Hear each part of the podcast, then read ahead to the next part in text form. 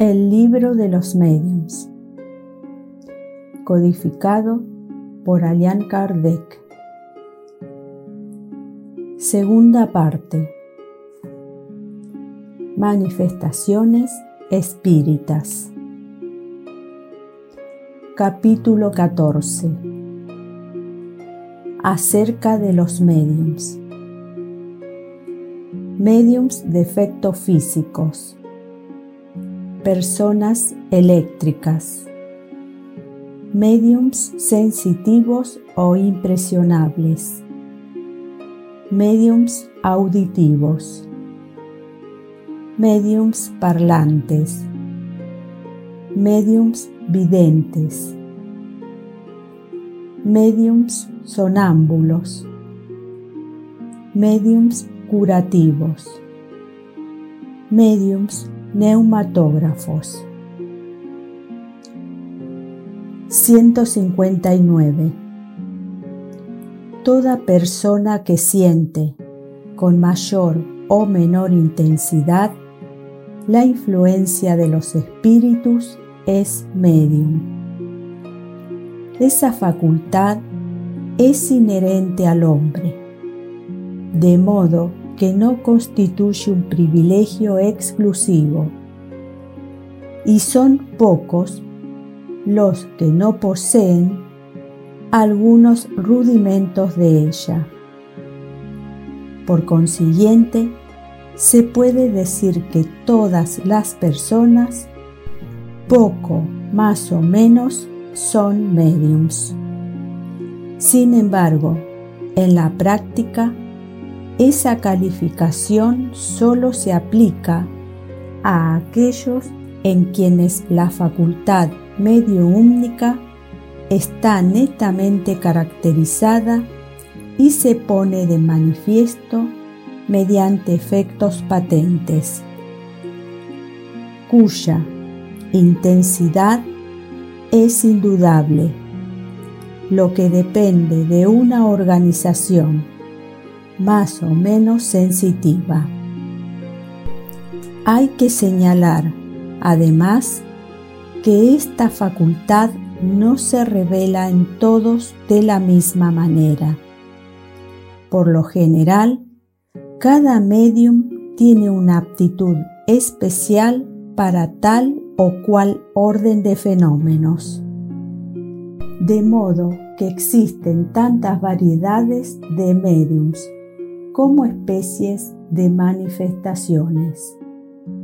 Los principales son mediums de efectos físicos, mediums sensitivos o impresionables, mediums auditivos, mediums parlantes, mediums videntes, mediums sonámbulos, mediums curativos, mediums neumatógrafos, mediums escribientes o psicógrafos. 1. Mediums de efectos físicos. 160. Los mediums de efectos físicos son más especialmente aptos para producir fenómenos materiales, como los movimientos de cuerpos inertes, los ruidos, etc. Pueden ser divididos en mediums facultativos y mediums involuntarios. Los mediums facultativos son los que tienen conciencia de su poder y producen fenómenos espíritas mediante un acto de su voluntad, aunque inherente a la especie humana. Conforme ya hemos dicho, esta facultad está lejos de existir en todos con la misma intensidad. No obstante, si bien son pocas las personas en las que es absolutamente nula, más raras aún son las que tienen aptitud para producir los grandes efectos, como la suspensión de cuerpos pesados en el espacio, la traslación aérea y, sobre todo, las apariciones. Los efectos más simples son la rotación de un objeto, los golpes producidos mediante el levantamiento de ese objeto o en su propia sustancia. A pesar de que no atribuimos una gran importancia a esos fenómenos, recomendamos que no se los descuide, porque pueden dar lugar a observaciones interesantes y contribuir al convencimiento de quienes los presencian. De todos modos, conviene notar que la facultad de producir efectos materiales raramente existe en los que disponen de medios de comunicación más perfectos, como la escritura y la palabra. En general, la facultad disminuye en un sentido a medida que se desarrolla en otro. 161.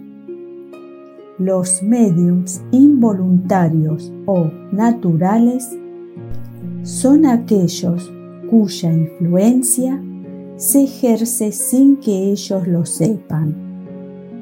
No tienen conciencia de su poder y, a menudo, lo que sucede de anormal alrededor suyo no les parece en modo alguno extraordinario, pues forma parte de ellos mismos, como en el caso de las personas dotadas de doble vista, que ni siquiera lo sospechan. Esos sujetos son muy dignos de observación y no debemos dejar de reunir y estudiar los hechos de esa clase que lleguen a nuestro conocimiento. Se manifiestan a cualquier edad y muchas veces en niños pequeños. Esta facultad no constituye de por sí el indicio de un estado patológico, ya que no es incompatible con una salud perfecta. Si aquel que la posee está enfermo, eso se debe a una causa ajena a la mediunidad. Por eso, los recursos terapéuticos empleados son impotentes para hacerla desaparecer. En algunos casos, puede surgir después de una cierta debilidad orgánica pero esta nunca es su causa eficiente. No existe, por lo tanto, desde el punto de vista de la salud, ninguna razón para inquietarnos.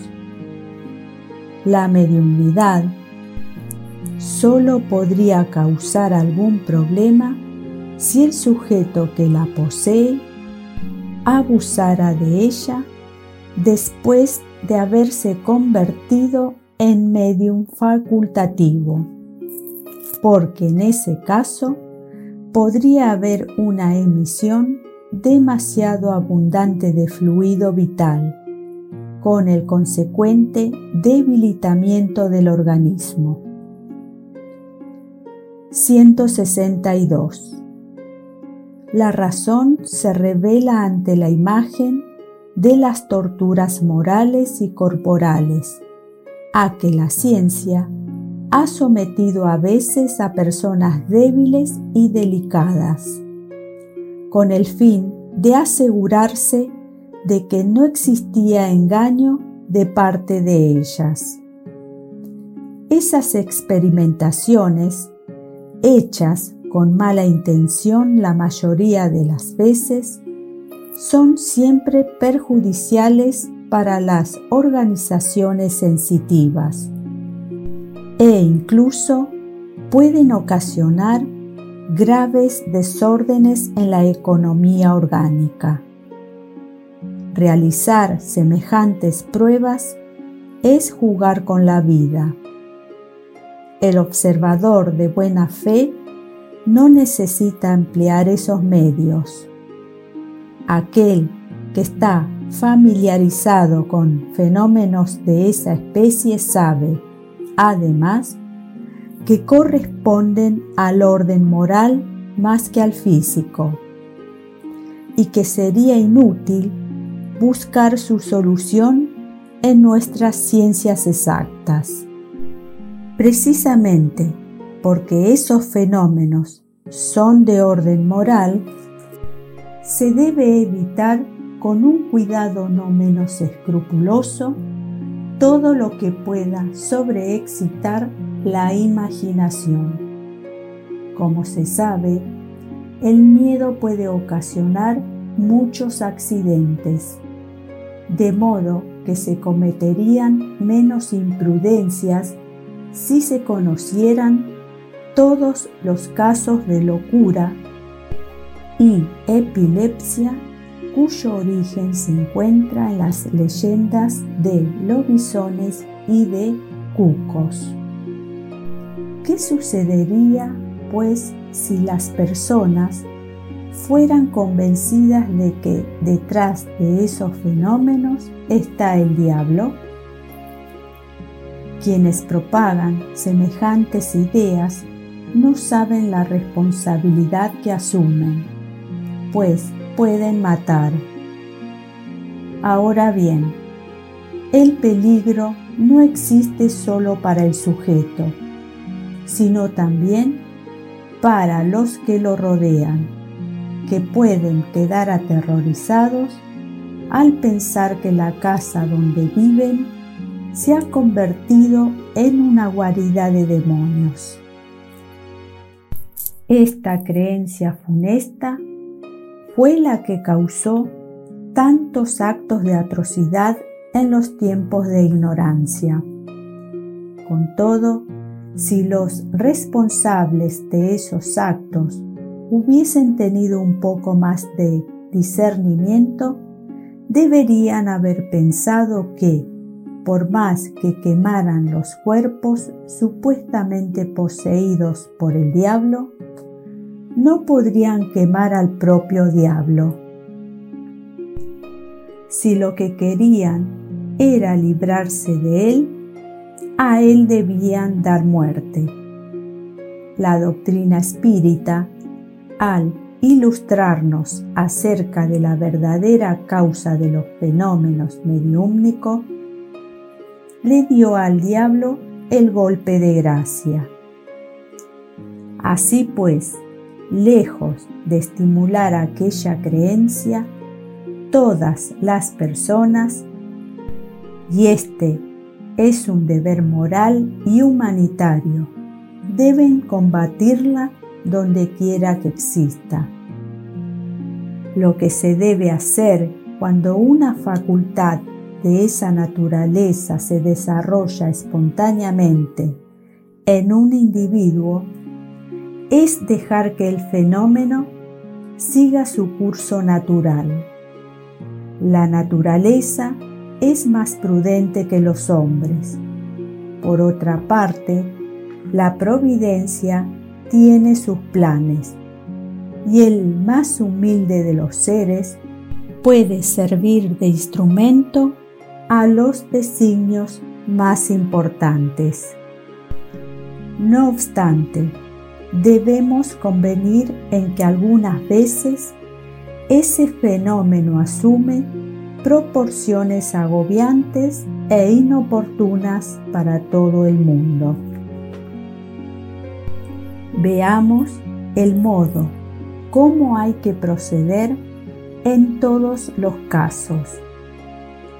En el capítulo 5, manifestaciones físicas espontáneas, ya dimos algunos consejos al respecto y hemos manifestado la necesidad de entrar en comunicación con el Espíritu. Para saber lo que desea. El siguiente método también se basa en la observación. Los seres invisibles que revelan su presencia por medio de efectos sensibles son, por lo general, espíritus de orden inferior, que pueden ser dominados mediante el ascendiente moral. Ese ascendiente es el que debemos tratar de adquirir. Para lograrlo, es necesario hacer que el sujeto pase del estado de medium natural al de medium facultativo. Se produce entonces un efecto análogo al que se observa en el sonambulismo.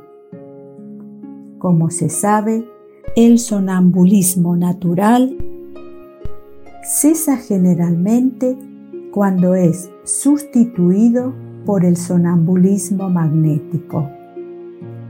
No se interrumpe la facultad que permite al alma emanciparse, sino que se le da otro curso. Lo mismo sucede con la facultad mediúmnica. Con ese fin, en vez de obstaculizar los fenómenos, lo que raramente se consigue y que no siempre está exento de peligro, es preciso estimular al medium a que los produzca según su voluntad imponiéndose al espíritu. De ese modo, el medium llega a someterlo, haciendo de ese dominador, a veces tiránico, un ser subordinado y a menudo muy dócil. Un hecho digno de nota, confirmado por la experiencia, es que en ese caso un niño tiene tanta autoridad como un adulto y a veces más que éste. Esa es otra prueba a favor de un punto fundamental de la doctrina espírita. El espíritu solo es niño a causa de su cuerpo y posee un desarrollo necesariamente anterior a su encarnación actual, desarrollo que le puede dar ascendiente sobre los espíritus que son inferiores a él. La moralización del espíritu a través de los consejos de una tercera persona, influyente y experimentada, en caso de que el medium no se encuentre en condiciones de hacerlo. Constituye a menudo un recurso muy eficaz. Más adelante volveremos a tratar este asunto. 163. Por lo que parece, en esta categoría de mediums se deberían incluir las personas dotadas de cierta dosis de electricidad natural, verdaderos peces torpedos humanos, que producen mediante el simple contacto todos los efectos de la atracción y la repulsión. Sería una equivocación, sin embargo, considerarlas mediums porque la verdadera mediumnidad supone la intervención directa de un espíritu. Ahora bien, en el caso del que hablamos, experiencias concluyentes han probado que la electricidad es el único agente de esos fenómenos. Esta extraña facultad que casi se podría considerar una enfermedad, puede en ocasiones estar relacionada con la mediumnidad, como se verifica en la crónica del espíritu golpeador de Bergsaber, aunque a menudo es completamente independiente. Conforme hemos dicho, la única prueba de la intervención de los espíritus es el carácter inteligente de las manifestaciones. Toda vez que ese carácter no exista, estamos autorizados a atribuirlas a una causa puramente físicas. La cuestión es saber si las personas eléctricas poseen mayor aptitud para convertirse en mediums de efectos físicos. Creemos que sí, pero solo la experiencia podrá demostrarlo. Nota de Allan Kardec. Uno de los hechos más extraordinarios de esta naturaleza, por la variedad y la rareza de los fenómenos, es sin duda lo que ocurrió en 1852 en Bergsaber cerca de Huisepur, Palatinado, Baviera Renana. Es tanto más notable porque reúne en el mismo individuo casi todos los géneros de manifestaciones espontáneas, estruendos que sacuden la casa, caída de muebles, objetos arrojados a distancia por manos invisibles, visiones y apariciones, sonambulismo, éxtasis, catalepsia, atracción eléctrica, gritos y sonidos aéreos, instrumentos musicales que suenan sin contacto, comunicaciones inteligentes, etc. Además, no es menos importante destacar que estos hechos han sido comprobados durante casi dos años por numerosos testigos oculares, dignos de fe tanto por su saber como por la posición social que ocupaban. El relato auténtico de esos fenómenos fue publicado en aquella época en muchos periódicos alemanes y especialmente en un folleto que hoy se ha agotado y es rarísimo. En la revista espírita de 1858 se encuentra la traducción completa de ese folleto, con los comentarios y explicaciones necesarias. Según sabemos, se trata de la única publicación francesa que lo registra. Además del interés fascinante que esos fenómenos despiertan. Son ellos eminentemente instructivos desde el punto de vista del estudio práctico del espiritismo. 2. Mediums sensitivos o impresionables. 164. Designamos de este modo a las personas capaces de sentir la presencia de los espíritus por medio de una vaga impresión, una especie de roce sobre todos los miembros, que ellas mismas no pueden comprender. Esta variedad no presenta un carácter bien definido. Todos los mediums son necesariamente impresionables, de modo que la impresionabilidad es más bien una cualidad general que especial. Se trata de la facultad rudimentaria indispensable para el desarrollo de todas las otras.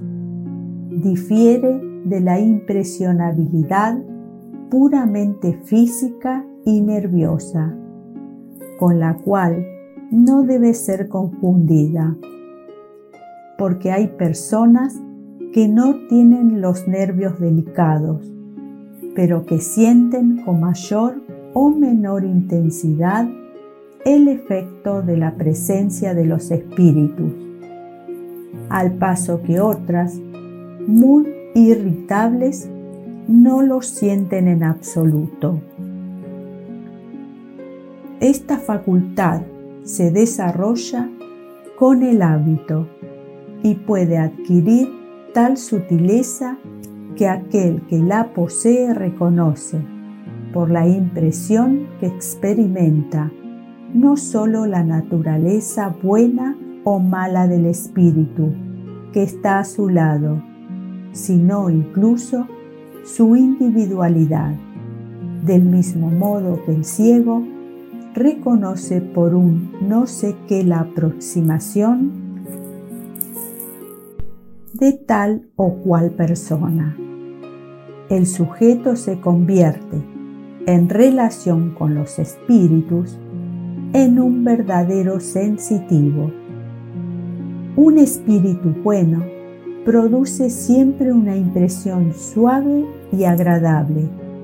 En cambio, la impresión producida por un espíritu malo es penosa, angustiante y desagradable. Tiene como un cierto olor a impureza.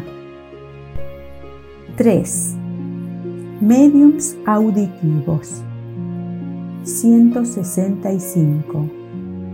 Son los que oyen la voz de los espíritus, conforme ya hemos dicho al hablar de la neumatofonía. Se trata a veces de una voz interior que se hace oír en el cuero interno de las personas. En otras ocasiones es una voz exterior, clara y distinta, como la de una persona viva. Los mediums auditivos pueden, de ese modo, conversar con los espíritus.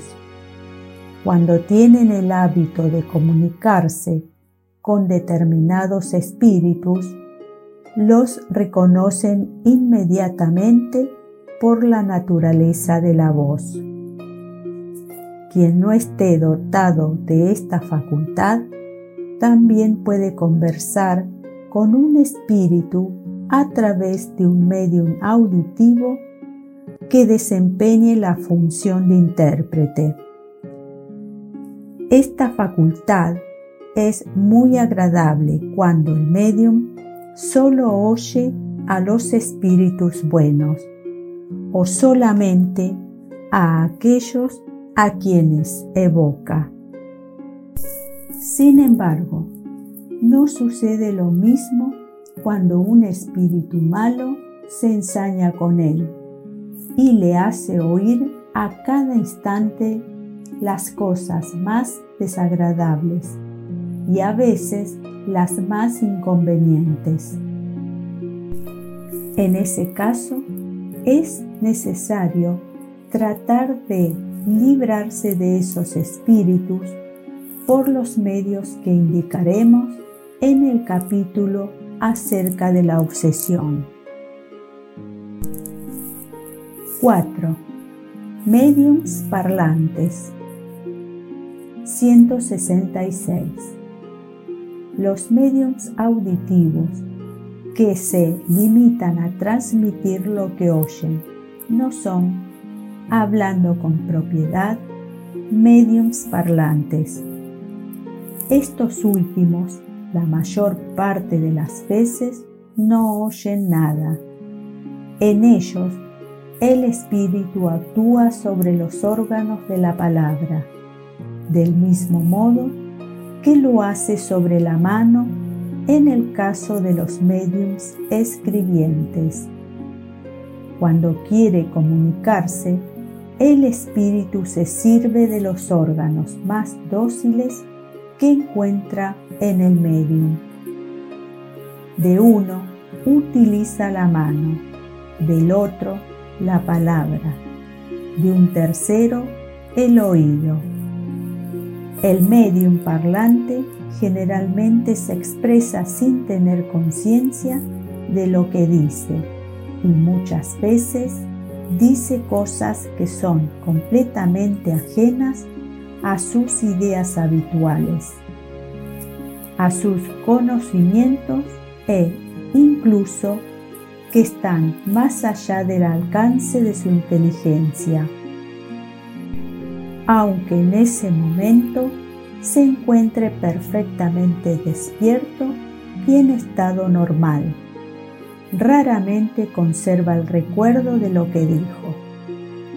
En suma, en él la palabra es un instrumento del que se sirve, el espíritu, con el cual una tercera persona puede comunicarse, así como lo hace a través de un medium auditivo. La pasividad del medium parlante no siempre es tan completa. Algunos tienen la intuición de lo que dicen en el momento exacto en que pronuncian las palabras. Volveremos a tratar sobre esta variedad de mediums cuando hagamos referencia a los mediums intuitivos. 5. Mediums videntes 167. Los mediums videntes están dotados de la facultad de ver a los espíritus. Algunos gozan de esa facultad en estado normal, cuando están perfectamente despiertos y conservan el recuerdo preciso de lo que han visto. Otros solo la poseen en estado sonambúlico o cercano al sonambulismo. Es raro que esta facultad sea permanente.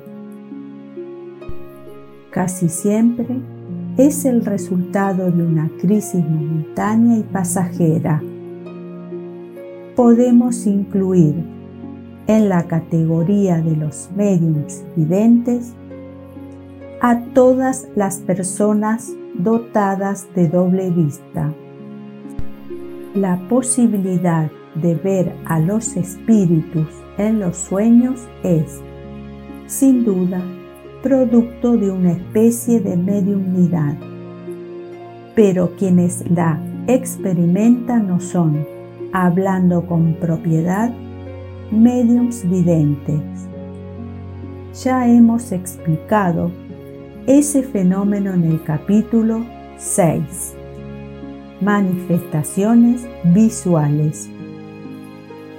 El medium vidente cree que ve con los ojos, como los que están dotados de doble vista, pero en realidad es el alma la que ve, razón por la cual ellos ven con los ojos cerrados tanto como con los ojos abiertos. De ahí se sigue que un ciego puede ver a los espíritus del mismo modo que alguien cuya visión es normal. Sería interesante hacer un estudio sobre este último punto, a fin de saber si esta facultad es más frecuente en los ciegos. Espíritus que en la tierra fueron ciegos nos han dicho que, cuando estaban vivos, tenían la percepción de ciertos objetos a través del alma y que no se encontraban sumergidos en la negra oscuridad. 168. es preciso distinguir las apariciones accidentales y espontáneas de la facultad, propiamente dicha, de ver a los espíritus. Las primeras son frecuentes, sobre todo en el momento de la muerte de personas a las que hemos amado o conocido, que vienen para hacernos saber que ya no pertenecen a este mundo. Existen numerosos ejemplos de hechos de esta naturaleza, sin mencionar las visiones durante el sueño. En otras ocasiones, se trata de parientes o amigos que, si bien han muerto hace algún tiempo, se aparecen para avisar acerca de un peligro, dar un consejo o pedir un favor. El favor que el espíritu puede solicitar consiste, por lo general, en el cumplimiento de alguna cosa que no le ha sido posible hacer en vida o en el auxilio de las plegarias. Estas apariciones son hechos aislados que presentan siempre un carácter individual y personal y no constituyen el efecto de una facultad propiamente dicha. La facultad consiste en la posibilidad, si no permanente, al menos muy frecuente, de ver a cualquier espíritu que se presente, aunque sea absolutamente desconocido. Esta facultad es la que define, hablando con propiedad, a los mediums videntes. Entre los mediums videntes existen aquellos que solo ven a los espíritus que han sido evocados, cuya descripción pueden hacer con minuciosa exactitud. Describen hasta en sus menores detalles los gestos, la expresión de la fisonomía, las facciones del rostro, la vestimenta y hasta los sentimientos de que esos espíritus parecen animados. Hay otros mediums en quienes esta facultad es aún más general, pues ven toda la población espírita que los circunda, espíritus que van y vienen y que, por decirlo así, se ocupan de sus negocios. 169. Una noche asistimos a una representación de la ópera Oberón en compañía de un muy buen medium vidente. En la sala había una gran cantidad de lugares vacíos, aunque muchos de ellos estaban ocupados por espíritus que daban la impresión de participar del espectáculo. Algunos se colocaban junto a ciertos espectadores y parecían escuchar sus conversaciones. En el escenario se desarrollaba otra escena. Detrás de los actores, muchos espíritus de humor jovial se divertían en imitarlos, copiando sus gestos de modo grotesco. Otros, más serios, parecían inspirar a los artistas y hacían esfuerzos para infundirles energía. Uno de ellos permanecía junto a una de las cantantes principales y pensamos que sus intenciones eran un tanto frívolas. Lo evocamos luego de que concluyó uno de los actos. El espíritu atendió el llamado y reprobó con severidad nuestro juicio temerario. No soy lo que suponéis, sino su guía y su espíritu protector. Estoy encargado de orientarla. Al cabo de unos minutos de charla muy formal, se alejó mientras nos decía, Adiós, ella está en su camarín. Es preciso que vaya a cuidarla. A continuación, evocamos al espíritu de Weber, el autor de la ópera, y le preguntamos qué opinaba de la interpretación de su obra. No es del todo mala, pero está floja. Los actores se limitan a cantar. Falta inspiración. Después agregó, Espera, voy a intentar darles un poco del fuego sagrado. Entonces lo vimos en el escenario, suspendido por encima de los actores.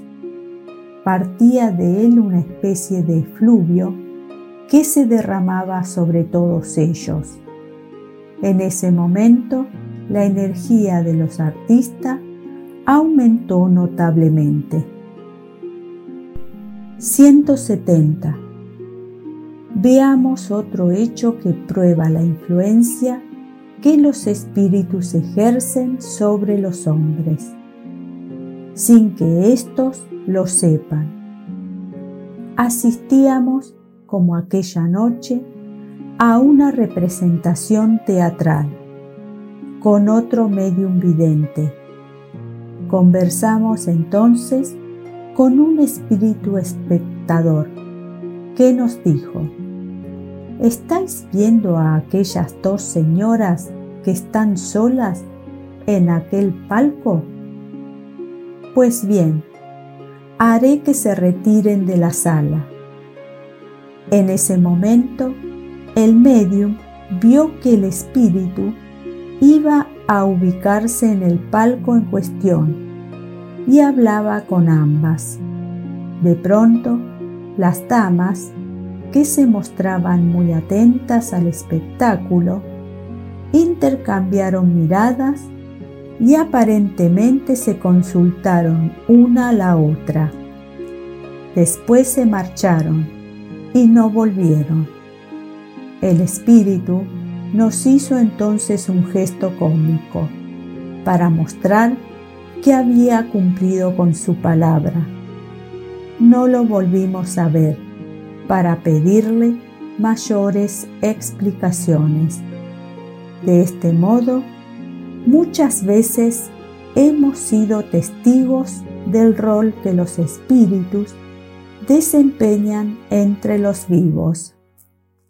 Los observamos en diferentes lugares de reunión en bailes, conciertos, sermones, funerales, casamientos, etc. Y por todas partes los hemos encontrado incitando malas pasiones, fomentando la discordia, provocando disputas y regocijándose con sus proezas. Otros, por el contrario, combatían esas influencias perniciosas, aunque raramente eran escuchados. 171. No cabe duda de que la facultad de ver a los espíritus puede desarrollarse, pero es una de aquellas cuyo desarrollo conviene que se produzca naturalmente. sin provocarlo. De lo contrario, nos exponemos a ser víctimas de la imaginación. Cuando el germen de una facultad existe, ésta se manifiesta por sí misma. En principio, debemos contentarnos con aquellas facultades que Dios nos concedió, sin que busquemos lo imposible. El que quiera tener demasiado, correrá el riesgo de perder lo que tiene. Cuando dijimos que los hechos de apariciones espontáneas son frecuentes, no quisimos decir que fueran muy comunes. En cuanto a los mediums videntes propiamente dichos, son aún más raros y hay mucho que desconfiar de los que pretenden gozar de esa facultad. Es prudente darles crédito solamente ante pruebas positivas. No nos referimos siquiera a los que alimentan la ridícula ilusión de ver a los espíritus glóbulos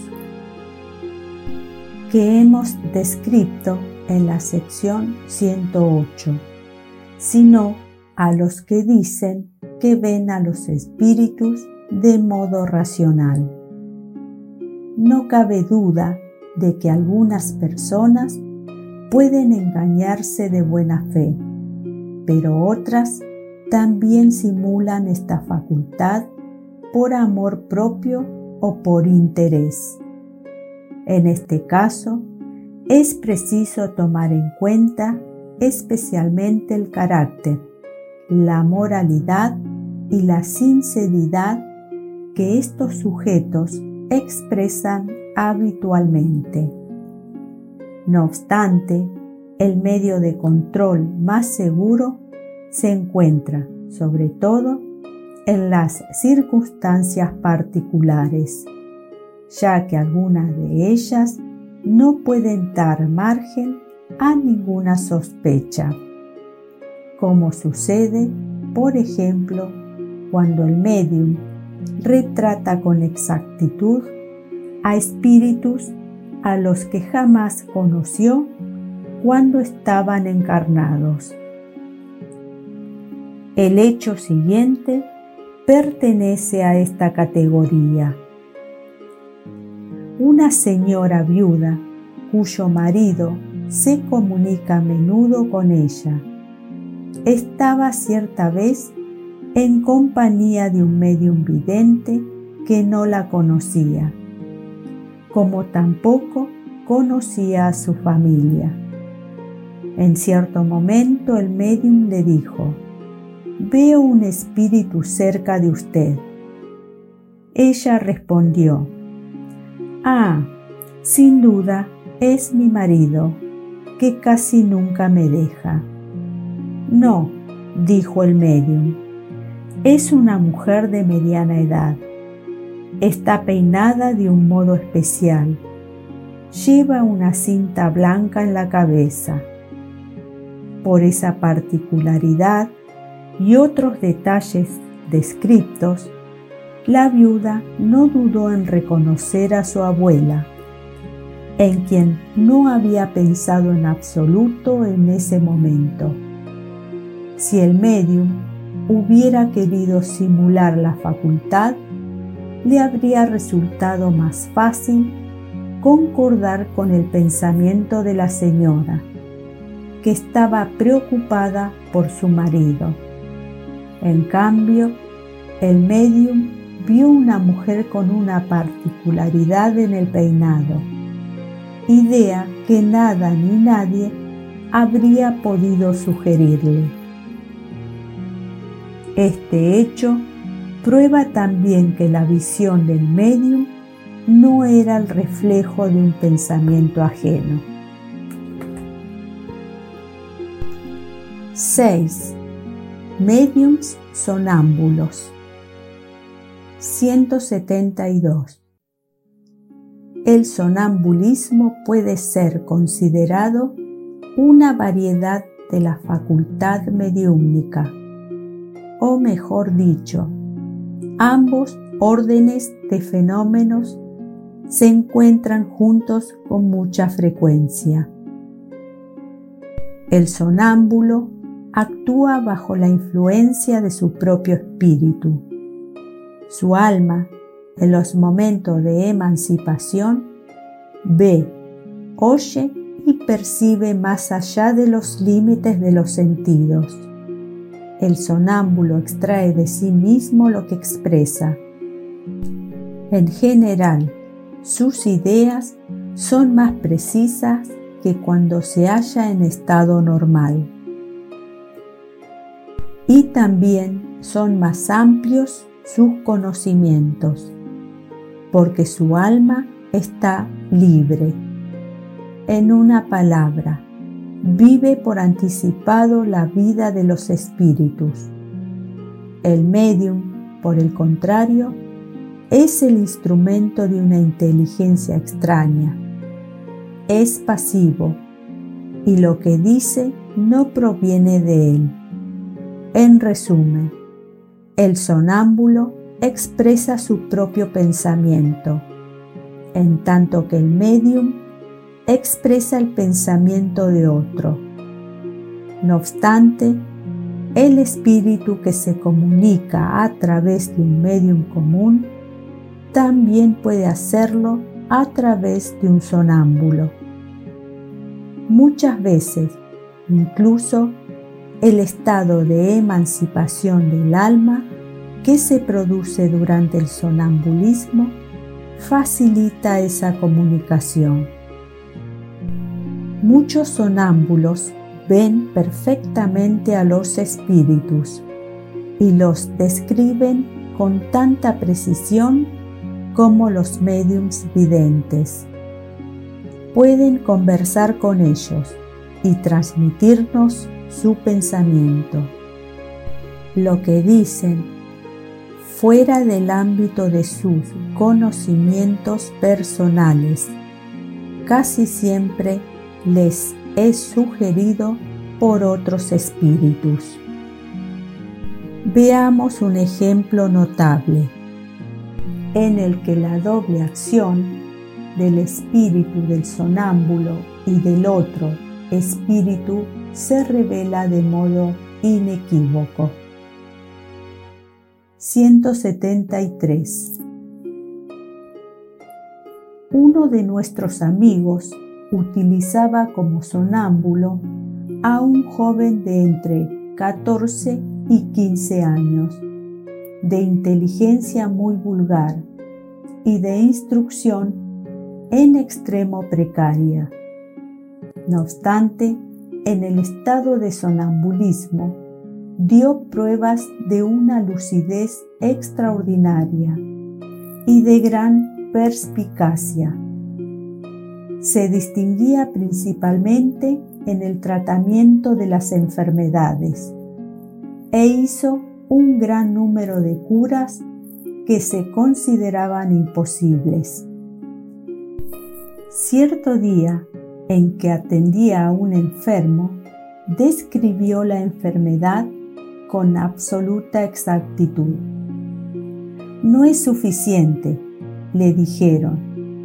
Ahora es necesario que indiques el remedio. No puedo, respondió mi ángel doctor no está aquí. ¿A qué te refieres cuando hablas de tu ángel doctor? Es el que dicta los remedios. Entonces, ¿no eres tú quien ve los remedios? Oh, no. Os he dicho que es mi ángel doctor quien me los dicta. De ese modo, en el caso de este sonámbulo, la acción de ver la enfermedad correspondía a su propio espíritu, que para eso no precisaba de asistencia alguna. En cambio, la indicación de los remedios se la daba otro espíritu. Si ese otro espíritu no estaba presente, el joven no podía decir nada. Cuando estaba solo, era apenas un sonámbulo, pero asistido por aquel a quien denominaba su ángel doctor, era un sonámbulo medio. 174.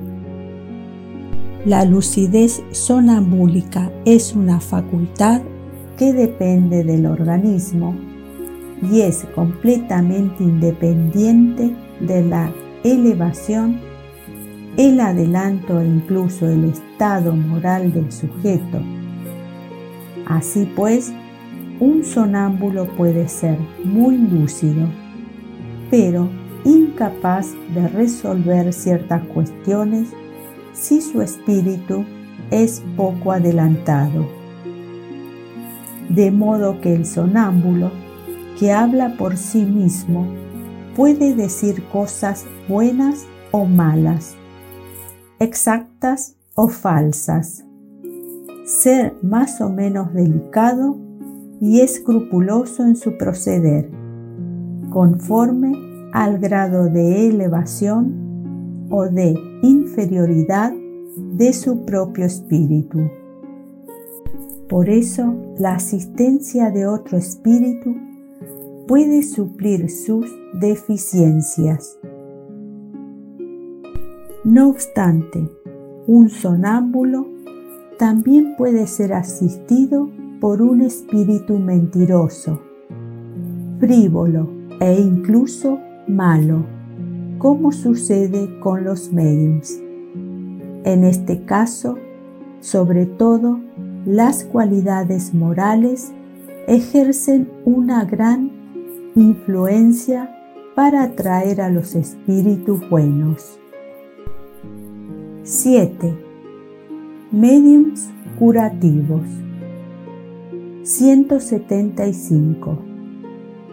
Solamente para no dejar de mencionarla, hablaremos aquí de esta variedad de mediums, porque el asunto demandaría un desarrollo demasiado extenso para los límites que nos hemos fijado en este libro. Además, sabemos que un médico amigo nuestro se propone tratarlo en una obra especial sobre medicina intuitiva. Diremos apenas que este género de mediunidad consiste principalmente en el don que poseen ciertas personas de curar con un simple toque, con la mirada e incluso con un gesto, sin el auxilio de ninguna medicación. Se dirá, sin duda, que esto no es más que magnetismo es evidente que en este fenómeno el fluido magnético desempeña un papel importante.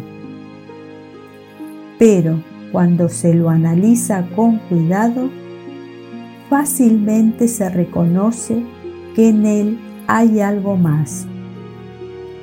La magnetización ordinaria es un verdadero tratamiento, continuado regular y metódico. En cambio, en la mediumnidad curativa, las cosas ocurren de un modo por completo diferente.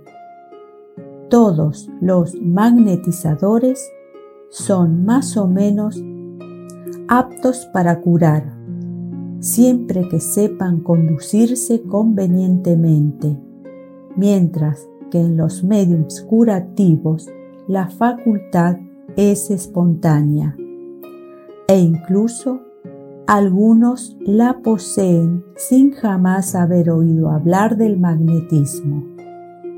La intervención de un poder oculto que caracteriza a la mediunidad se torna evidente en determinadas circunstancias, sobre todo si consideramos que la mayoría de las personas que con razón pueden ser calificadas de medios curativos recurren a la plegaria, que es una verdadera evocación. 176. Veamos las respuestas que nos dieron los espíritus a las preguntas que les hicimos acerca de este asunto.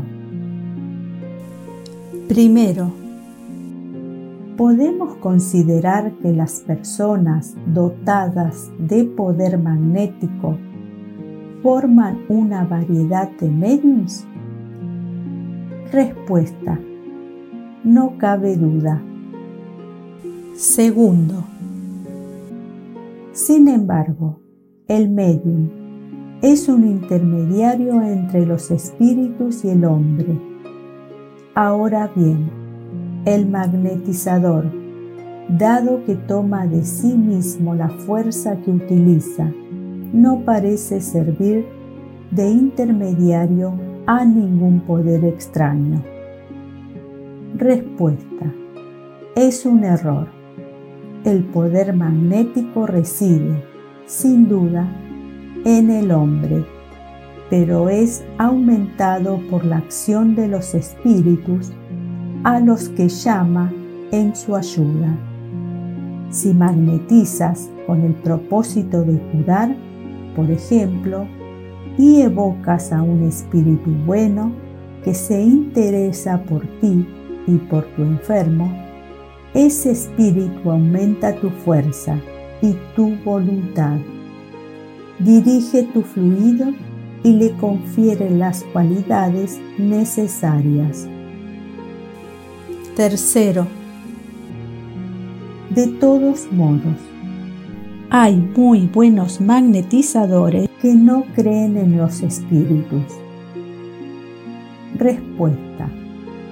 ¿Supones entonces que los espíritus solo ejercen su acción sobre los que creen en ellos? Los que magnetizan para el bien son auxiliados por espíritus buenos.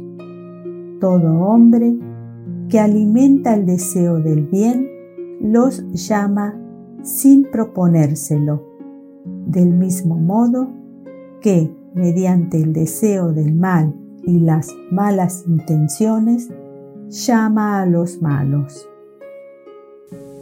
Cuarto. El magnetizador que creyera en la intervención de los espíritus, ¿se desempeñaría con mayor eficacia? Respuesta. Haría cosas que consideraríais milagros. Quinto. Algunas personas tienen realmente el don de curar con el simple toque sin el empleo de los pases magnéticos? Respuesta. Sin duda. ¿Acaso no tenéis al respecto numerosos ejemplos? Sexto. En ese caso, ¿existe una acción magnética o solo la influencia de los espíritus? Respuesta ambas cosas. Esas personas son verdaderos medios, pues actúan bajo la influencia de los espíritus, lo que no quiere decir que lo hagan a la manera de los mediums escribientes, según vosotros lo entendéis. Séptimo. Ese poder puede ser transmitido? Respuesta. El poder no, pero sí el conocimiento de lo necesario para ejercerlo en caso de que se lo posea. Hay personas que dudarían de que tienen ese poder si no fuera porque creen que les ha sido transmitido. Octavo. ¿Pueden obtenerse curas por medio de la plegaria solamente? Respuesta. Sí. Algunas veces, si Dios lo permite. Puede suceder, sin embargo, que para el enfermo sea bueno seguir sufriendo, en cuyo caso suponéis que vuestra plegaria no fue escuchada. Noveno. ¿Hay para eso fórmulas de plegarias más eficaces que otras? Respuesta. Solo la superstición puede atribuir virtudes a ciertas palabras y solo los espíritus ignorantes o mentirosos pueden alimentar semejantes ideas mediante la prescripción de fórmulas. Con todo, si se trata de personas poco ilustradas e incapaces de comprender las cosas puramente espirituales, puede suceder que el empleo de una determinada fórmula contribuya a infundirles confianza. En ese caso, la eficacia no reside en la fórmula, sino en la fe, que aumenta gracias a la idea asociada al uso de la fórmula. 8. Mediums neumatógrafos 177. Se da ese nombre a los mediums que tienen aptitud para obtener la escritura directa, lo que no es dado a todos los mediums escribientes.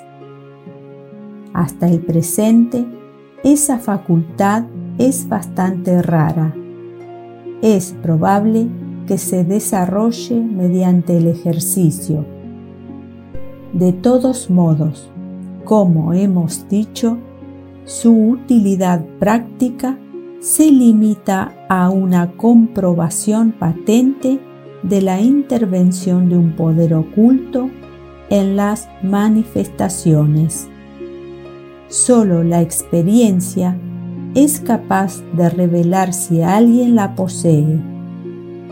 Se puede, por lo tanto, experimentar, así como también se puede interrogar al respecto a un espíritu protector a través de otros medios de comunicación. Conforme el poder del medio sea mayor o menor, se obtendrán simples rasgos, signos, letras, palabras, frases e incluso páginas enteras. Por lo general, basta con colocar una hoja de papel doblada en un lugar cualquiera o que haya sido indicado por el espíritu durante 10 minutos o un cuarto de hora, a veces más. La plegaria y el recogimiento son condiciones esenciales. Por esa razón, se puede considerar imposible la obtención de la escritura directa en una reunión de personas poco serias o que no estén animadas de sentimientos de simpatía y benevolencia. En los próximos capítulos trataremos en modo especial acerca de los mediums escribientes.